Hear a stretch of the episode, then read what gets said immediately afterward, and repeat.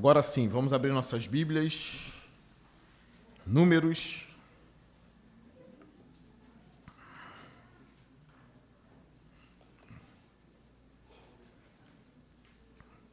Capítulo 21.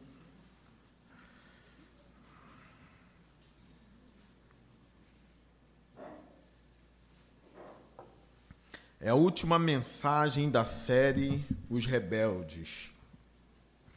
O tema de hoje é Os Rebeldes, a Serpente de Bronze. Ficará assim: Os Rebeldes, dois pontos, a Serpente de Bronze. Vamos ler o texto, capítulo 21, versículo 4 em diante. Capítulo 21, versículo 4 em diante. Diz assim: Partiram eles do monte Hor pelo caminho do Mar Vermelho, para contornarem a terra de Edom.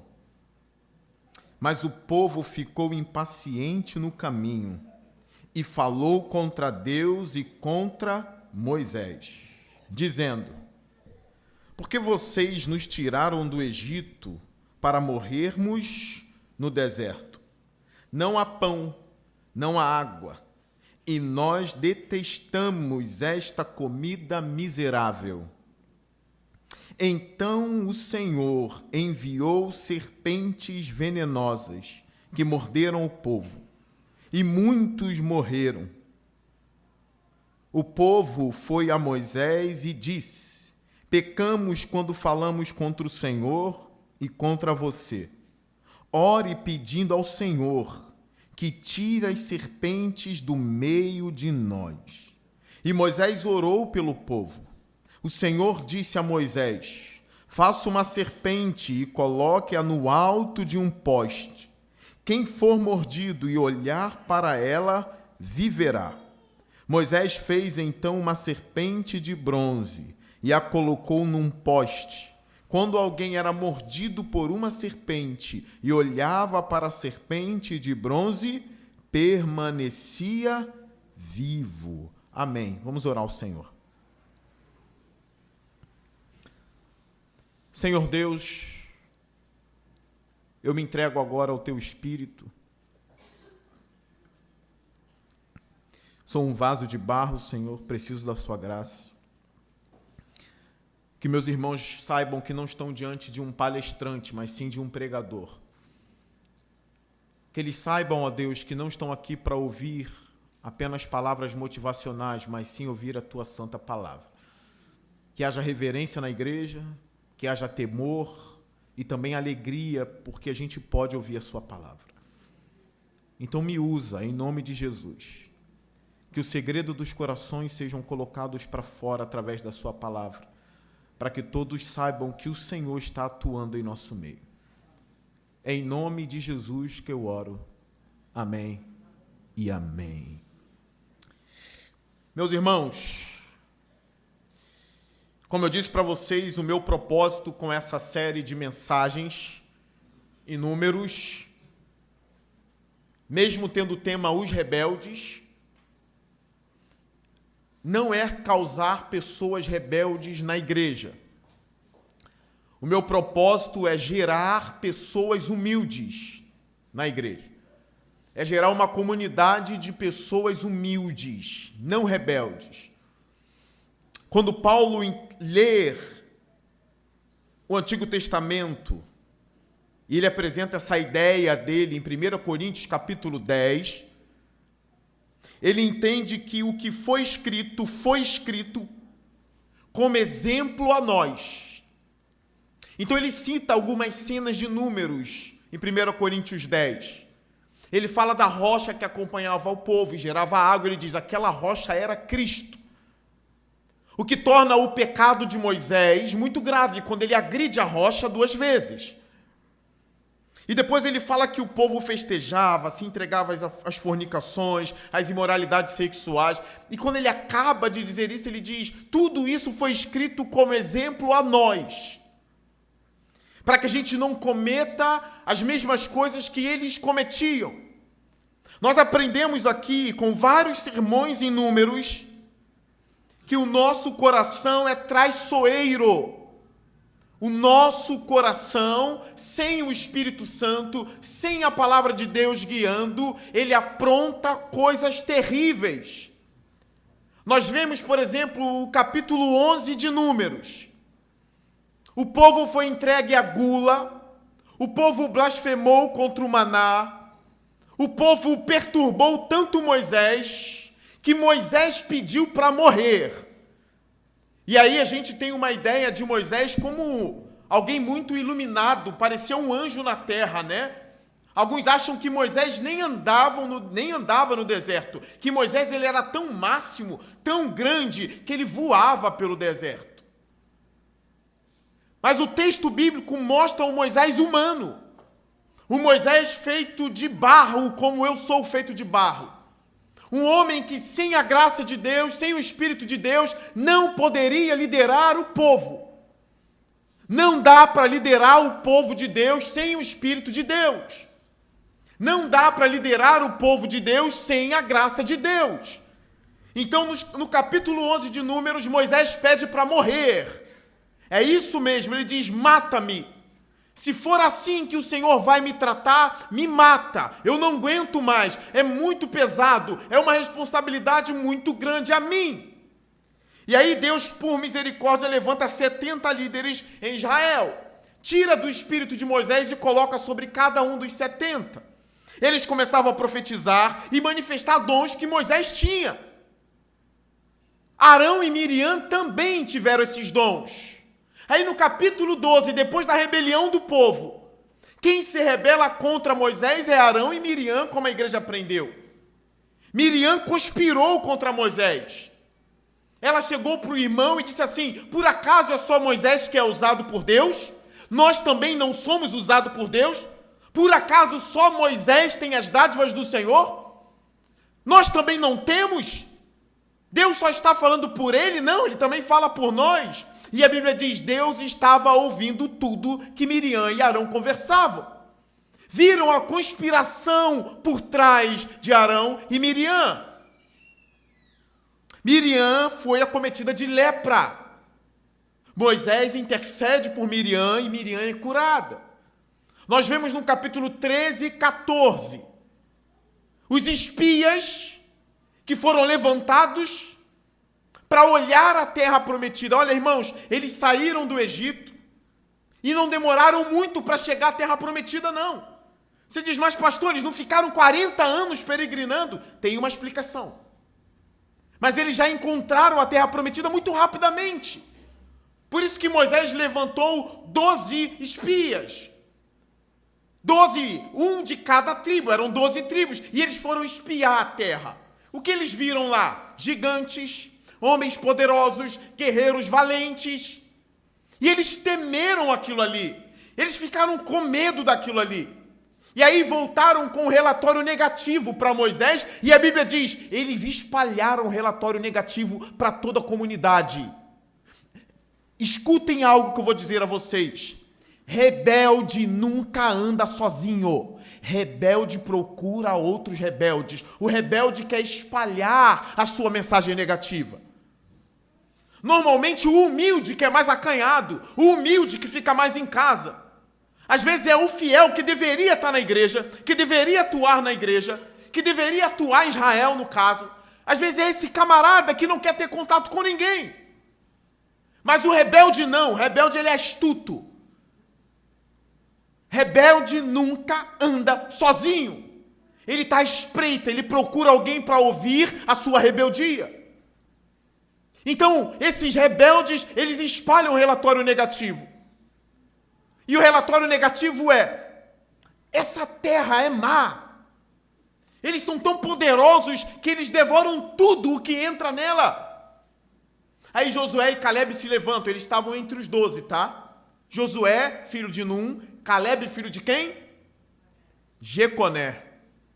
Jefoné. Caleb, filho de Jefoné. Eles se levantam e diz assim: "Não! Deus vai dar a terra para nós. Deus está conosco. Nós vamos comê-los como se come pão. Nós que vamos devorar eles, eles não vão nos devorar. Nós vamos devorar eles como se devora um pão. Dos doze, só dois foram fiéis. Aí a Bíblia fala que toda a comunidade pegou em pedra para matá-los, para você ver como a comunidade de Israel era má. Não era uma comunidade de gente fofa, era de gente ruim. É por isso que a lei tinha que ser pesada contra eles. A lei tinha que ser pesada porque gente ruim faz maldade. E nesse período da história, Deus precisou guiar o povo com uma certa vara de ferro. E a lei veio ali contra esse povo. Eles quiseram pegar pedras para matar Moisés, Arão e os outros. Aí a Bíblia fala que a ira do Senhor se acendeu no arraial. Acendeu de tal forma que ele diz: Olha, punirei o pecado dessa geração até a terceira e quarta. O que ficou claro no texto que eles ficaram 40 anos por causa disso. E aí os filhos pagaram pelos pecados dos pais nesse sentido. Não é que existe maldição hereditária. Às vezes as pessoas chegam, pastor, eu fumo, meu pai fumava, meu, meu avô fumava, meu bisavô e tataravô. Tem uma maldição hereditária? A maldição hereditária talvez seja o convívio de você ver seu pai fumando, que viu seu avô fumando, que viu seu tataravô fumando. É engraçado que às vezes tem ímpio que quebra essa tal de maldição hereditária, porque às vezes vem um ímpio que nem é crente e não fuma. Como pode um ímpio que não tem Jesus quebrar uma maldição? Não é maldição. Precisa de um estudo mais aprofundado sobre esses tipos de coisa. Eu confesso, precisamos estudar mais e pregar mais sobre esse tema. Talvez seja o tema da jornada do ano que vem.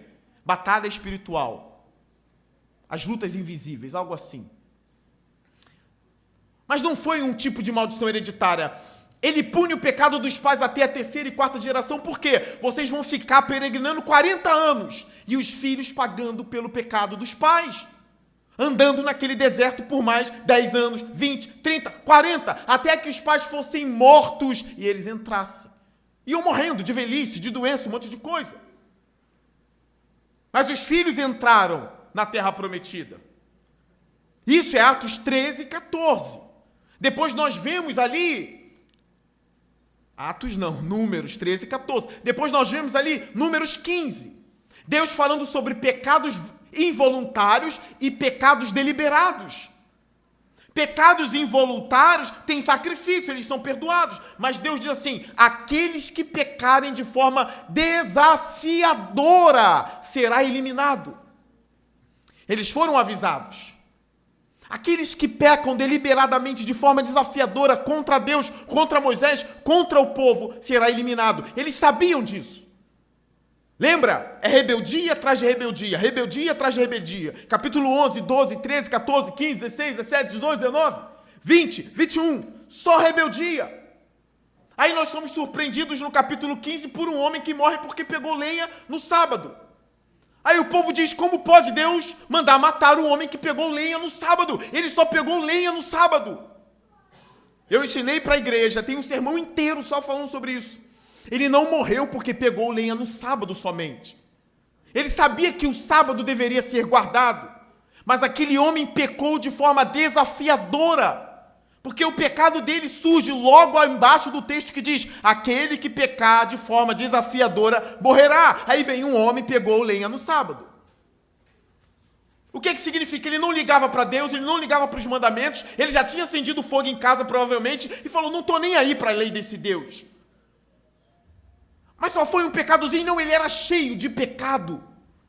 A rebeldia já tinha alcançado o coração daquele homem, ao ponto dele nem ligar para isso. Pegarei lenha no sábado, sim. Que morreu o quê? Não ligava para Deus nem para nada, esse homem vai e morre. Depois da cena deles, entramos ali em número 16, o pecado de Corá, Datã e Abirão, que quiseram um cargo que não era deles. Eles já tinham, os bons, já tinham bom cargo em Israel. Eram líderes em Israel. Eles eram levitas. Cuidavam do tabernáculo do Senhor. Mas eles queriam ser como Arão. Pegaram o incensário. Eu quero isso. Eu quero mais do que o meu cargo. Eu quero o cargo de Arão. Eu quero aquilo ali. Eu não me contento com o que Deus me deu. Eu quero aquilo ali. Desafiam Moisés e desafiam a Deus. Resultado, eles morreram engolidos vivos pela própria terra, conforme Moisés propôs. E aí vem a vara de Arão, na verdade o bordão, como eu ensinei para a igreja, floresce. E Deus deixa claro: o meu sacerdote é Arão, o sumo sacerdote é Arão. E ele diz assim: ninguém servirá diante do altar, a não ser Arão e a família de Arão. Levitas, contentem-se em trabalhar no tabernáculo. Vocês são responsáveis pela minha tenda.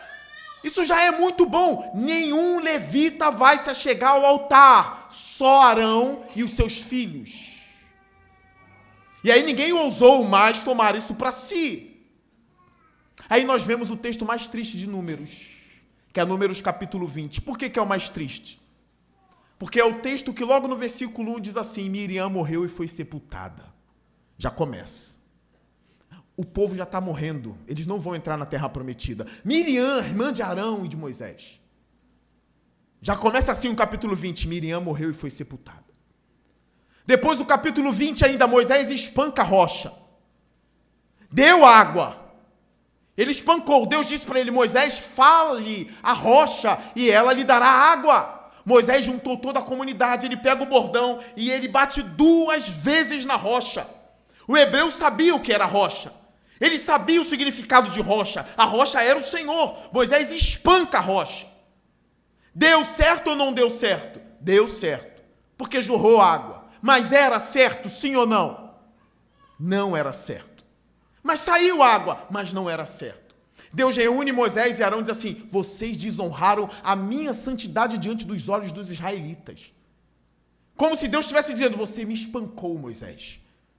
Você e Arão não entrarão na terra. Olha agora. Primeira tristeza do capítulo 20: Miriam morre. Segunda, o juízo, o juízo contra Moisés. A terceira tristeza, Arão morre no capítulo 20 também. E Arão morreu e foi sepultado. Os líderes estão morrendo. Ficou Moisés sozinho, porém condenado a não entrar na terra.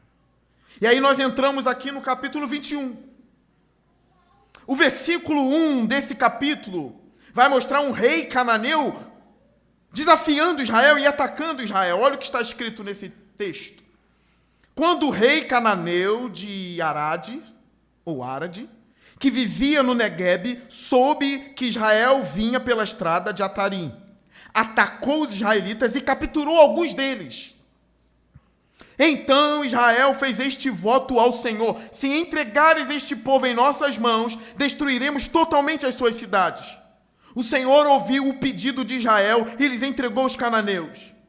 Israel os destruiu completamente, a eles e as suas cidades, de modo que o lugar foi chamado Hormá. Olha que bênção! Agora Israel até ora. Os rebeldes passaram a orar. Os rebeldes passaram a vencer guerra. Eles oraram, fizeram um voto, Deus ouviu, eles venceram uma batalha, eles foram atacados e eles venceram. Eles estão indo bem. Um comentarista bíblico chamado Warren Wisby, ele vai dizer o seguinte, olha, eles foram bem na batalha. Mas a questão não é ir bem somente na batalha daquele dia. O desafio é se manter fiel na caminhada. Não adianta comemorar uma vitória vencida hoje, não adianta festejar uma guerra vencida hoje e perecer no caminho. O desafio de Israel é permanecer fiel na jornada. Mesmo depois da vitória, o versículo 4 diz isto: Partiram eles do Monte Hor, pelo caminho do Mar Vermelho, para contornarem a terra de Edom. Mas o povo ficou impaciente no caminho e falou contra Deus e contra Moisés. Irmãos, eu olho para esse texto aqui. Eu comecei no capítulo 11, eu estou no 21. Eu olho para esse texto aqui e eu digo: rebeldia de novo. Se você está fazendo o seu devocional e você chega no livro de Números e você começa a ler rebeldia, tem dois caminhos para você. Ou você vai ler e dizer: tá aí, a minha rebeldia está justificada. Porque se eles são rebeldes, eu sou também. Aí você começa a tolerar a sua própria rebeldia, porque você encontra a rebeldia de Israel imparavelmente acontecendo. Aí você diz: bingo! Achei porque eu sou rebelde. Agora, muito bem, eu sou, mas Israel também era, continuarei sendo rebelde. E aí você vai para a destruição, assim como eles foram. Dois, você vai tomar pavor de rebeldia, porque você vai ver que ela persiste que ela continua atacando você, ela continua no seu coração. E você vai odiá-la, e você vai combater a rebeldia com que? Humildade. Mansidão. Você vai enfrentar você vai declarar guerra contra a rebeldia, porque o livro de Números não mostra só rebeldes, mostra a punição dos rebeldes. Então você não pode olhar como alguns olham para Davi e dizer assim: se ele adulterou, eu adultero também. Davi adulterou, quem dirá eu? Aí justificam o adultério por causa do adultério de Davi. Mas está disposto a passar pelo que ele passou?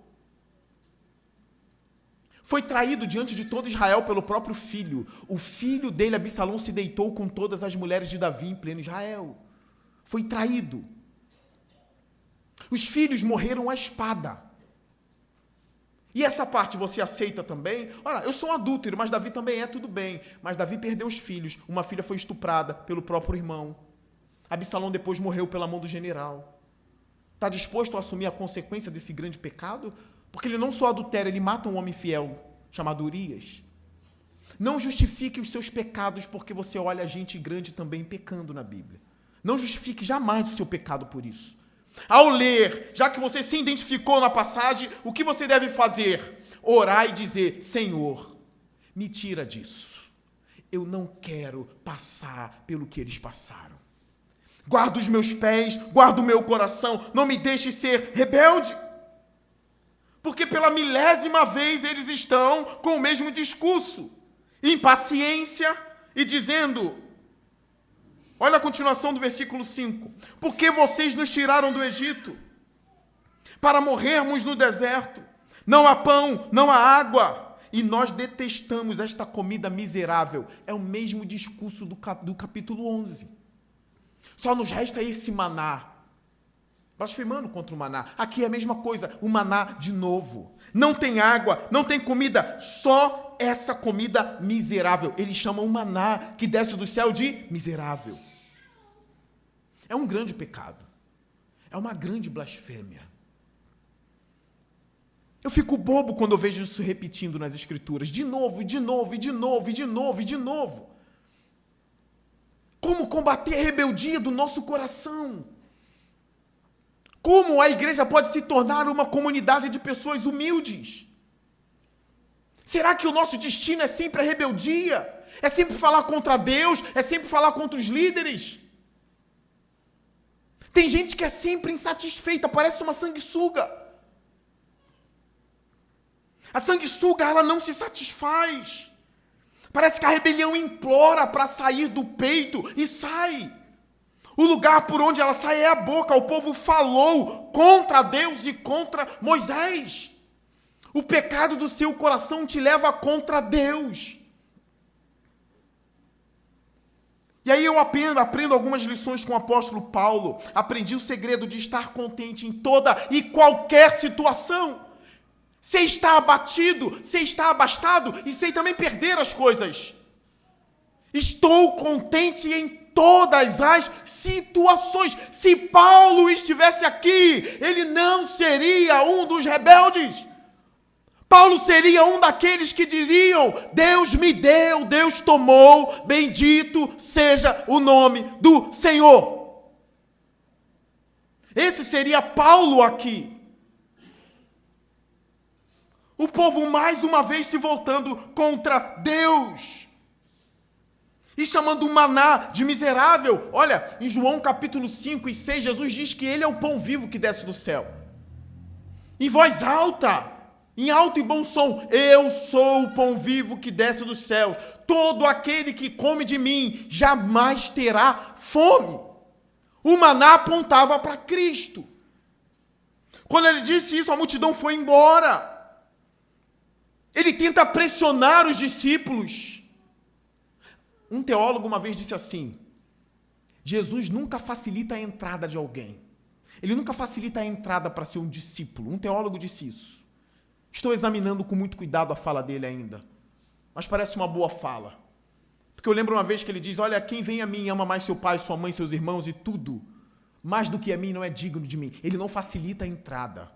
Mas esse, esse teólogo disse: Mas ele facilita a saída. Quer ir embora? Vá. Ele diz para os discípulos: E vocês também não vão? Vão embora. Aí Pedro se levanta: Para quem iremos nós se só tu tens o quê? Palavra de vida eterna. Preste atenção aqui, para que a rebeldia contra Deus não tome o seu coração. Vai te faltar coisas importantes nessa vida, mesmo você sendo fiel a Deus. Talvez a sua casa não será o que você quer. Talvez o seu carro não será o que você quer. Talvez o pão na sua mesa não é o pão que você tanto queria.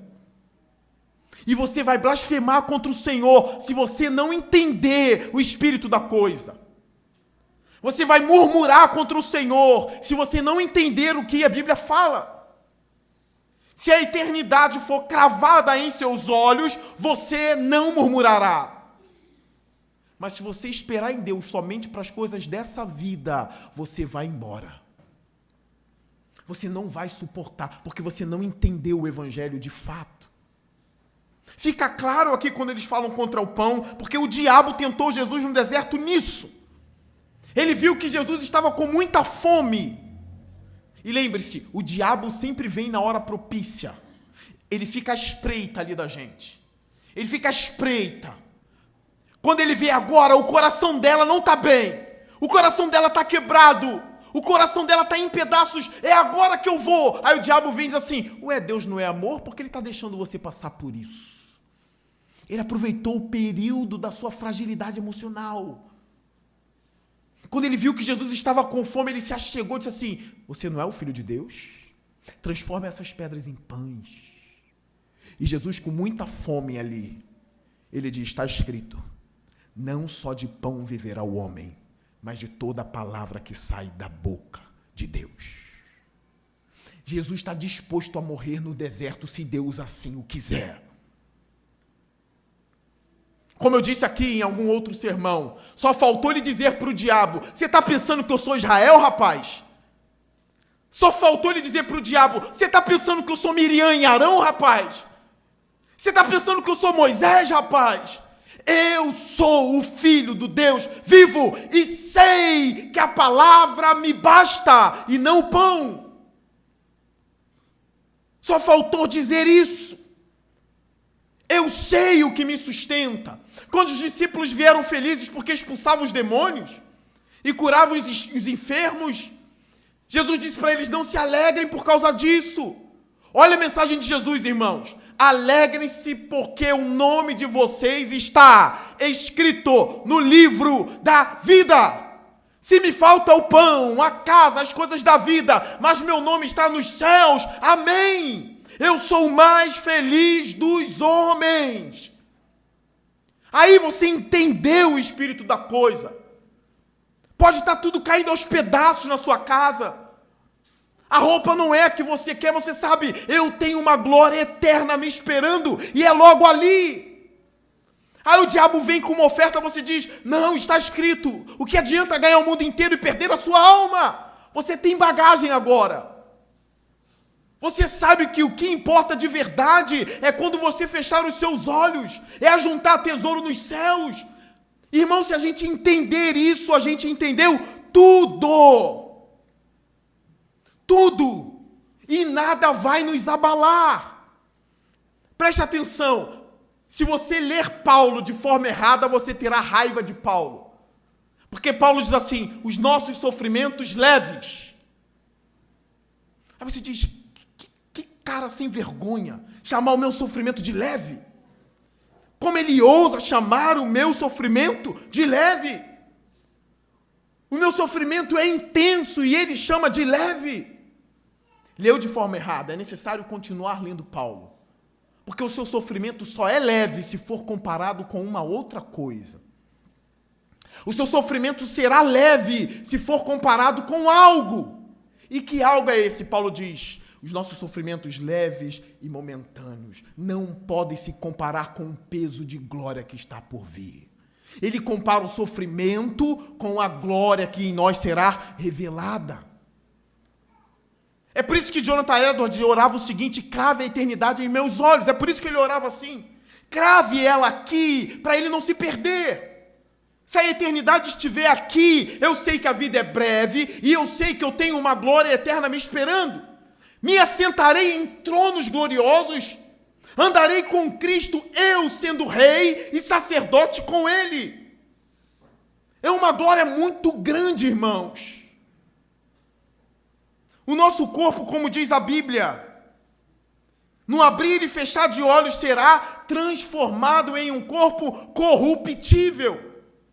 Então, pastor, quer dizer que as mãos e os dedos do abusador que abusou de mim quando eu era criança, as marcas dos dedos dele sairão do meu corpo? Todas sairão. Vai acabar isso.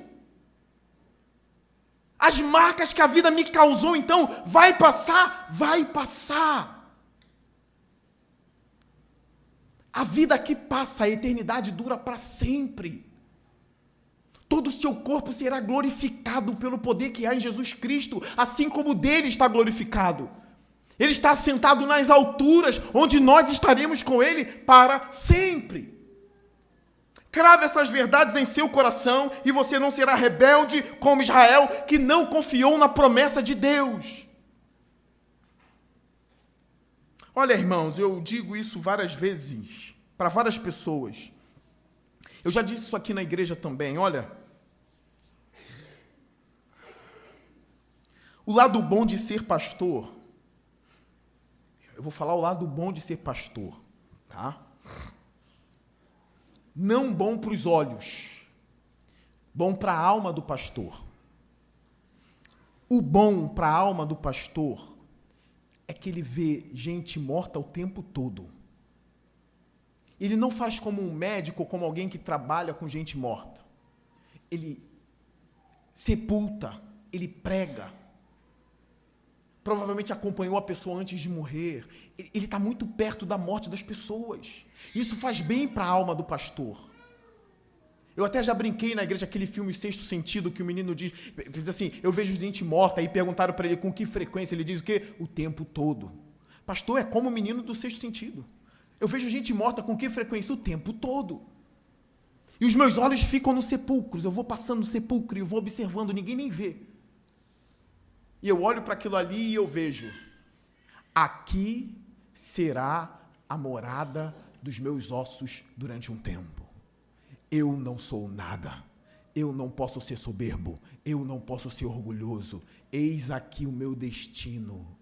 Porém, um dia, no ressoar da trombeta de Deus, o meu corpo será glorificado e sairá dessa sepultura. Então eu estou constantemente pensando nessas coisas. A vida é passageira. Assim como eu estou sepultando eles, eu serei sepultado um dia também. E assim como ele vai ressurgir, eu ressurgirei também pelo poder de Cristo. Isso vai trazendo o quê? Humildade no nosso coração. Olha, deixa eu dizer uma coisa. Em Cristo eu serei o Leonardo para sempre. Eu não acredito naquela ideia de reencarnação, que eu sou alguém que eu não sei o que eu era e assim vai, e a morte sempre reinando, porque ela continua matando todo mundo por todo sempre. No Evangelho de Jesus, ele vai me levantar dizendo: sabe o que? Leonardo, venha fora, e eu serei eu eu verei o meu corpo e eu procurarei. Cadê o Henrique, Senhor? O Henrique está ali, mande chamar. Ele chegou também, eu chegarei. Cadê o Ney, Senhor? O Ney está ali, mande chamar. Ele está aqui também. Cadê o Andrade? Vem, ele está ali também. Todos serão reconhecidos em Cristo com a sua personalidade e identidade. É maravilhoso saber que eu serei eu para sempre e encontrarei quem eu amava não é que eu amava uma pessoa que morreu e depois eu encontro ela dizendo, não, é porque eu reencarnei várias vezes, eu sou uma outra pessoa. Não, é aquela pessoa. Paulo diz isso aos Tessalonicenses: olha, não percam as esperanças como aqueles que são incrédulos. Sabemos que os parentes que partiram no Senhor e que morreram serão trazidos de volta pelo próprio Senhor. Encorajem-se com essa verdade uns aos outros. Você acha que eu não quero dar um abraço em Paulo? Eu verei Paulo, não verei outro homem, não, é Paulo. Com a permissão do Davi, filho do irmão Robson, quando o irmão Robson estava nas últimas semanas dele, ou na última, bem debilitado, eu cheguei para o irmão Robson no hospital, olhei no olho dele, ele bem fraquinho, e eu vi que nada do que eu falava adiantava. Eu falei, eu vou apelar. Eu falei, irmão Robson, tá me ouvindo? Aí ele balançou a cabeça com aqueles olhos já amarelados. A minha oração é para que você volte curado para casa. Mas se Deus não me ouvir, logo, logo você verá a face do seu Senhor. Aí ele bum, acordou rápido. Aí ele abriu os olhos, ganhou força ali. Aí eu falei: Você está mais perto de ver o Cordeiro de Deus do que eu, Robson. Aí ele balançou a cabeça. E hoje ele está com Jesus. Se você cravar isso na sua alma, a vida não vai devorar você. Você vai dizer, como Josué e Caleb: Nós que devoraremos eles, como se come pão. A vida passa, mas a morte passa também. Porque Cristo venceu a morte na cruz e ela será derrotada para todo sempre. Comeremos tudo isso como se come pão. O povo não tinha essas coisas cravadas no coração. É por isso que caíram em, rebelião várias vezes. Versículo 6, olha o que diz: Então o Senhor enviou serpentes venenosas, que morderam o povo, e muitos morreram. O povo foi a Moisés e disse: Pecamos contra, pecamos quando falamos contra o Senhor e contra você. Olha, esse povo já está melhorando, né? Já está confessando os pecados. Pecamos contra o Senhor e também contra você, Moisés. Falamos contra você, Moisés.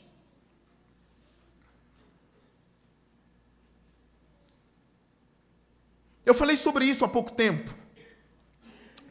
Dê nomes aos seus pecados e vá a quem você feriu. Porque qual é o costume da gente na hora de dormir? Senhor, perdoa os meus pecados, amém. Quais? Quais? Quem você feriu? Deus está dizendo antes de colocar a sua oferta ali, vá até o seu irmão que você feriu. Dê nomes, e as pessoas têm nomes. Vá até ela e diz: pequei contra você. Fui eu que fiz. Você sabe que eu que te feri. Eu te peço perdão. Confesse, dê nomes aos seus pecados. Pequei contra o Senhor e contra você. Aí o que ele faz? Olha o que o povo faz. Ore pedindo ao Senhor que tire as serpentes do meio de nós.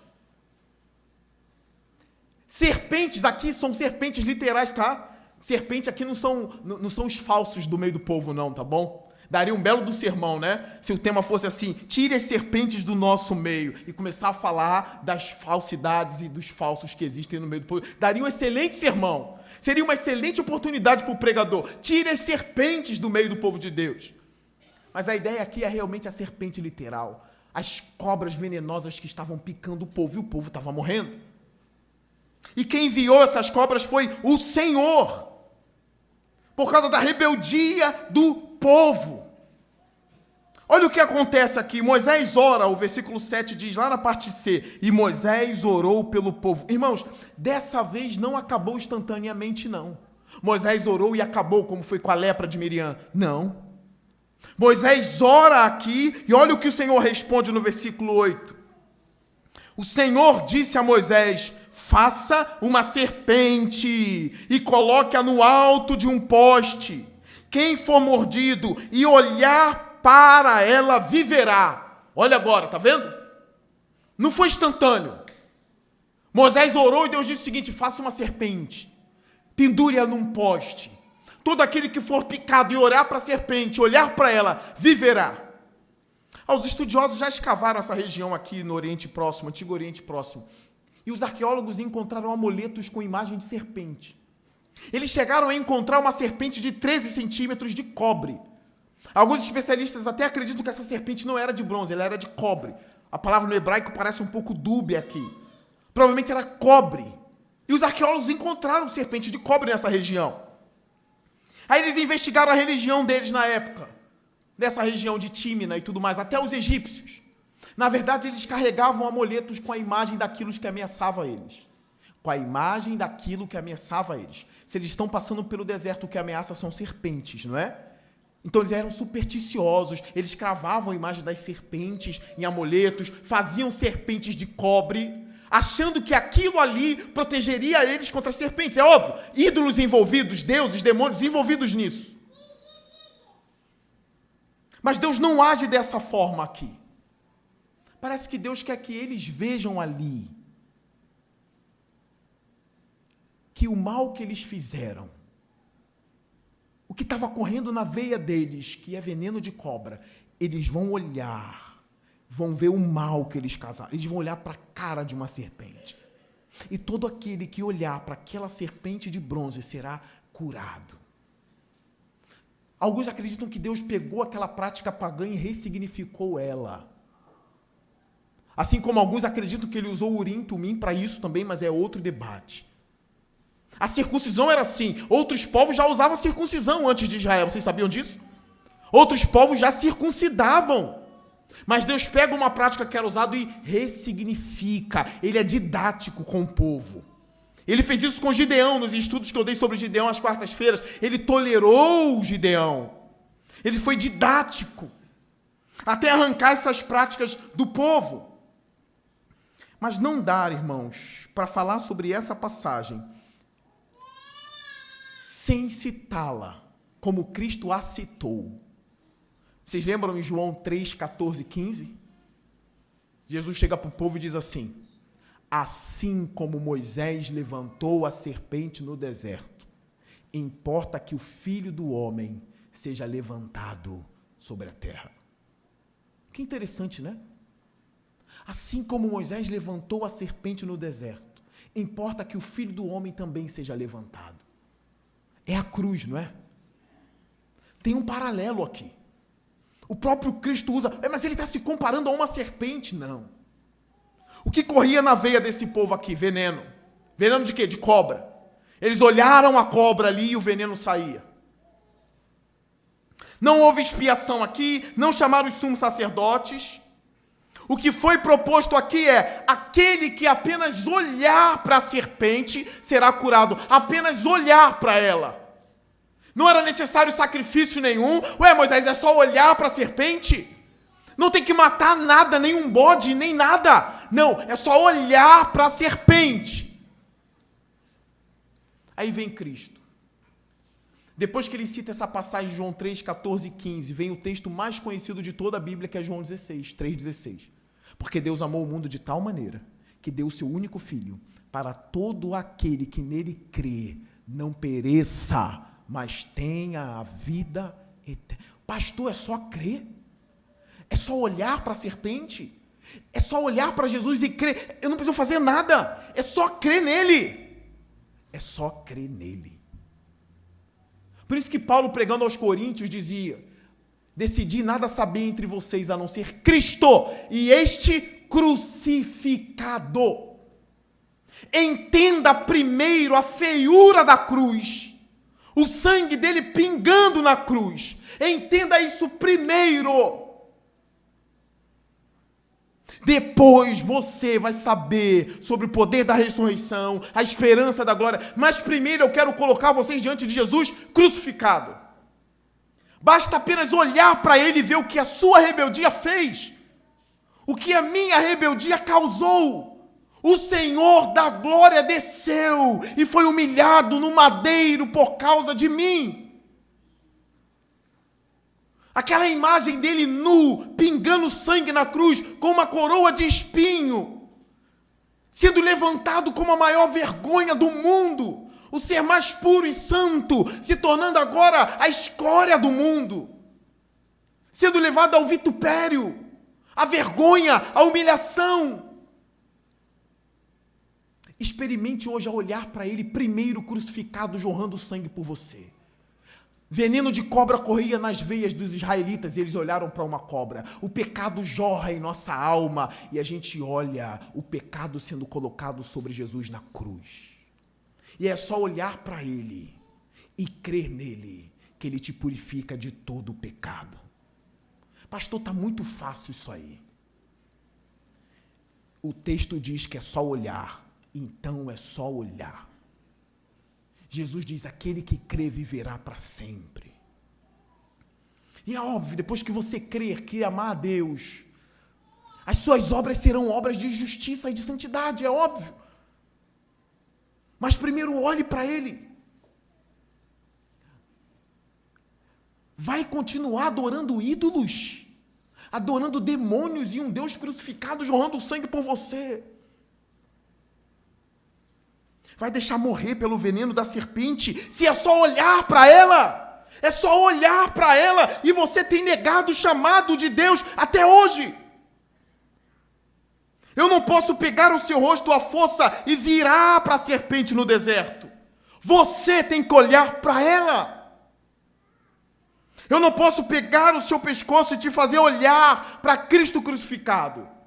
Você precisa ter coragem levantar a cabeça e olhar ao madeiro e vê-lo sangrando por causa das suas rebeldias e de seus pecados. Deus não morreu por pessoas fofas, ele morreu por rebeldes.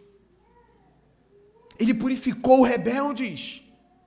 Ele trouxe rebeldes de volta para Deus. Ele é a escada que une a terra e o céu. Volte-se para o Criador da sua alma. Versículo 9 vai dizer: Moisés fez então uma serpente de bronze e a colocou num poste.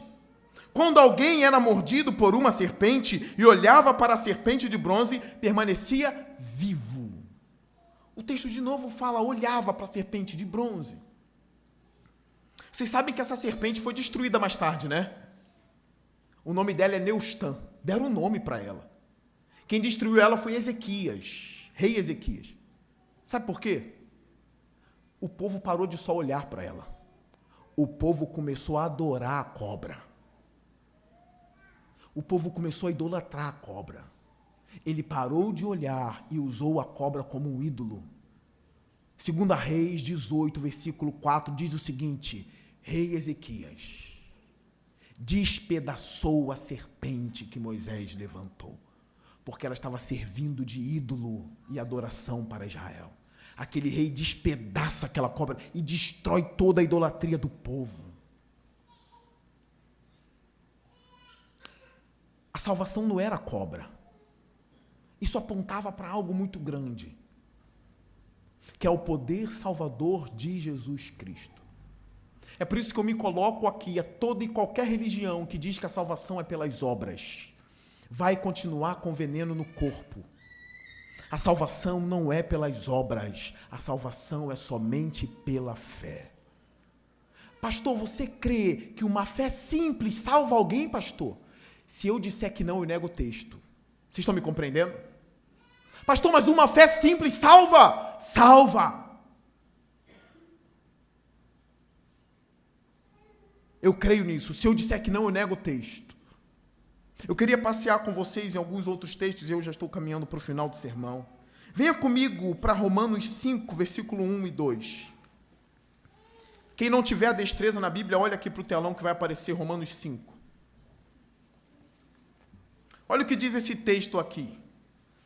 É muito poderoso esse texto. Eu encerro a série de rebeldes falando de Jesus Cristo crucificado e nos justificando tendo sido, pois, justificados pela pela temos paz com Deus por nosso Senhor Jesus Cristo, por meio de quem obtivemos acesso pela a esta graça na qual agora estamos firmes e nos gloriamos na esperança da glória de Deus.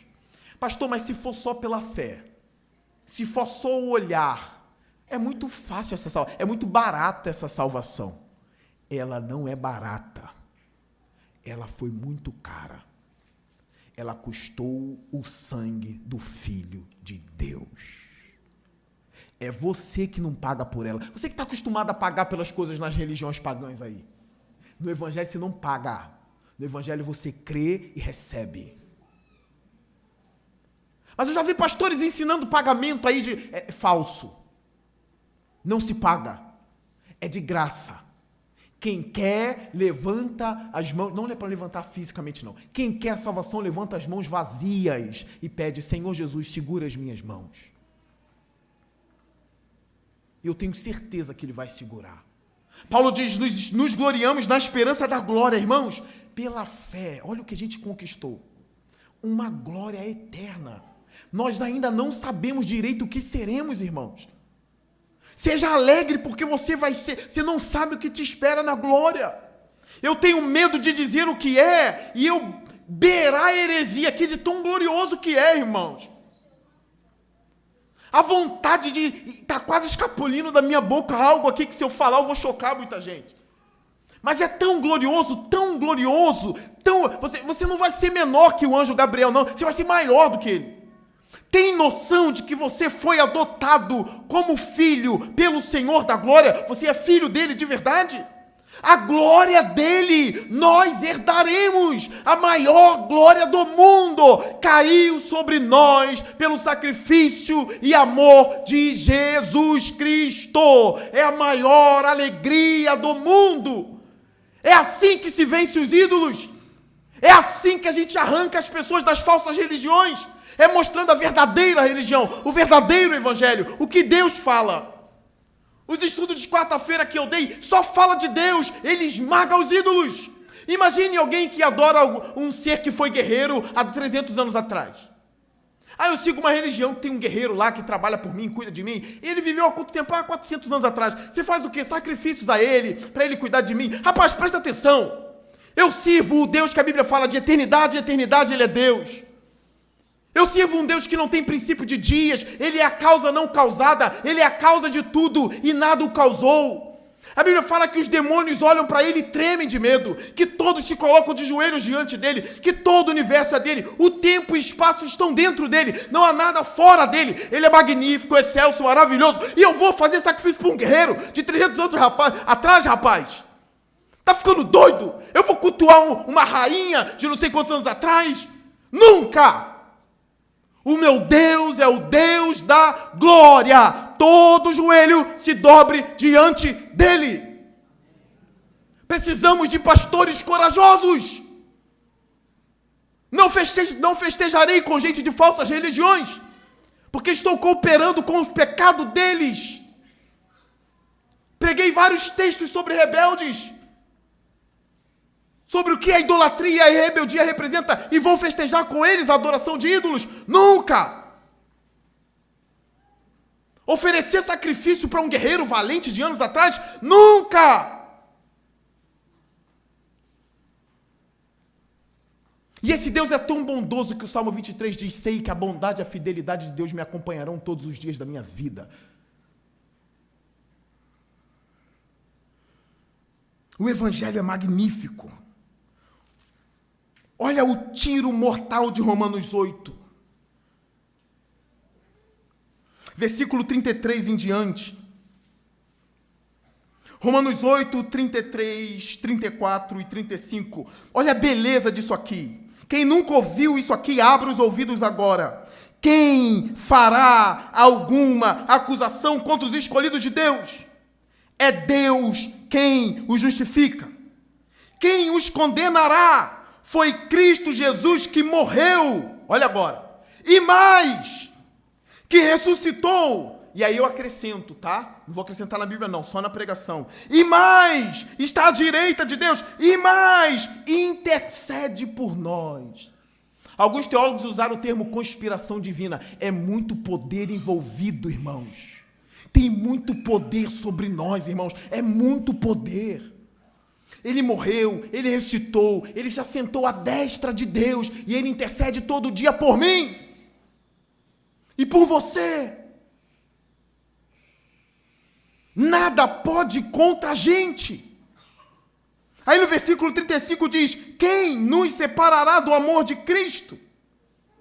Será tribulação, angústia, ou perseguição, ou fome, ou nudez, ou perigo, ou espada? Nada. Eu não digo que eu alcancei isso ainda, mas quem alcançou essa totalidade de verdade no coração não teme a espada, não teme leão, não teme a nada, porque sabe que se ele morrer, ele encontrará o seu Senhor. Porque começou com um olhar começou com uma fé simples e vai acabar na glória. Com uma coroa, porque Paulo diz: agora o meu corpo está sendo derramado como oferta de libação. Combati o bom combate, encerrei a carreira e guardei a fé. Agora me está reservada a coroa. A coroa, a coroa da justiça, e não somente a mim, mas a todos aqueles que amam a sua vinda. Nós somos daqueles que começamos pela fé, olhamos pela fé, permanecemos pela fé e esperamos o retorno do nosso Senhor, que vai subjugar todos os males, vai esmagar todo o mal. Não haverá mais lágrima, nem dor, nem choro. Eu só não quero é agir com rebeldia depois de saber tudo que ele fez por mim. Eu preciso ser humilde diante dele, amá-lo sobre todas as coisas, porque o que ele fez por mim ninguém faria.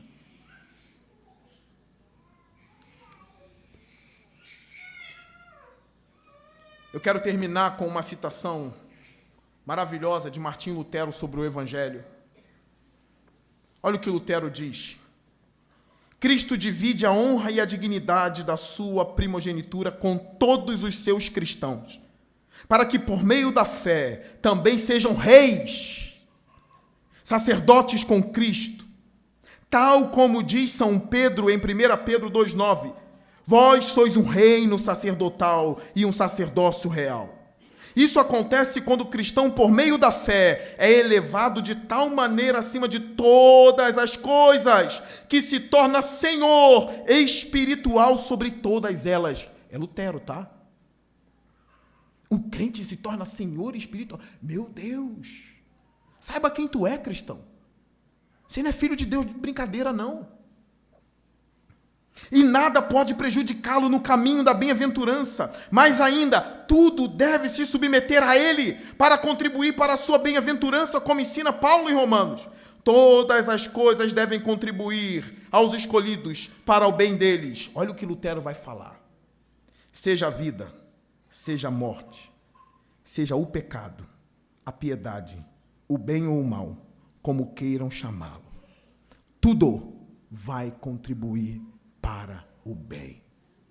Pastor, até o pecado, então eu vou pecar. Tu não é filho de Deus, não, se tu, tu interpretar assim. Pastor, caí há seis meses atrás, e agora? Quem tu és? Eu me arrependi no pó e na cinza. Agora, o Espírito Santo me causou uma tristeza que eu me arrependi, pastor. Estou mais próximo de Deus. Eu posso bater o martelo e dizer: Eis aí um homem melhor. Eis aí uma mulher melhor tudo está cooperando para o seu bem. E começou no olhar, começou pela fé. Vai negligenciar tão grande oferta que eu estou dando aqui esta noite? De graça? Saiba quem você é, crente. O veneno do pecado foi purificado da sua alma porque você olhou para Cristo e creu nele. Está vindo a nós uma grande glória eterna eu espero encontrar todos vocês lá. E eu espero que vocês me encontrem lá. E vocês vão dizer em Parque Alvorada, um pregador me dizia: abandone os demônios e os ídolos e se dobra a Jesus. E eu me dobrei a tempo e hoje estou salvo, porque eu ouvi o pregador. Honre o pregador. A mensagem que foi pregada hoje é de vida eterna receba em seu coração agora, em nome de Jesus. Amém. Fique de pé, curve sua cabeça.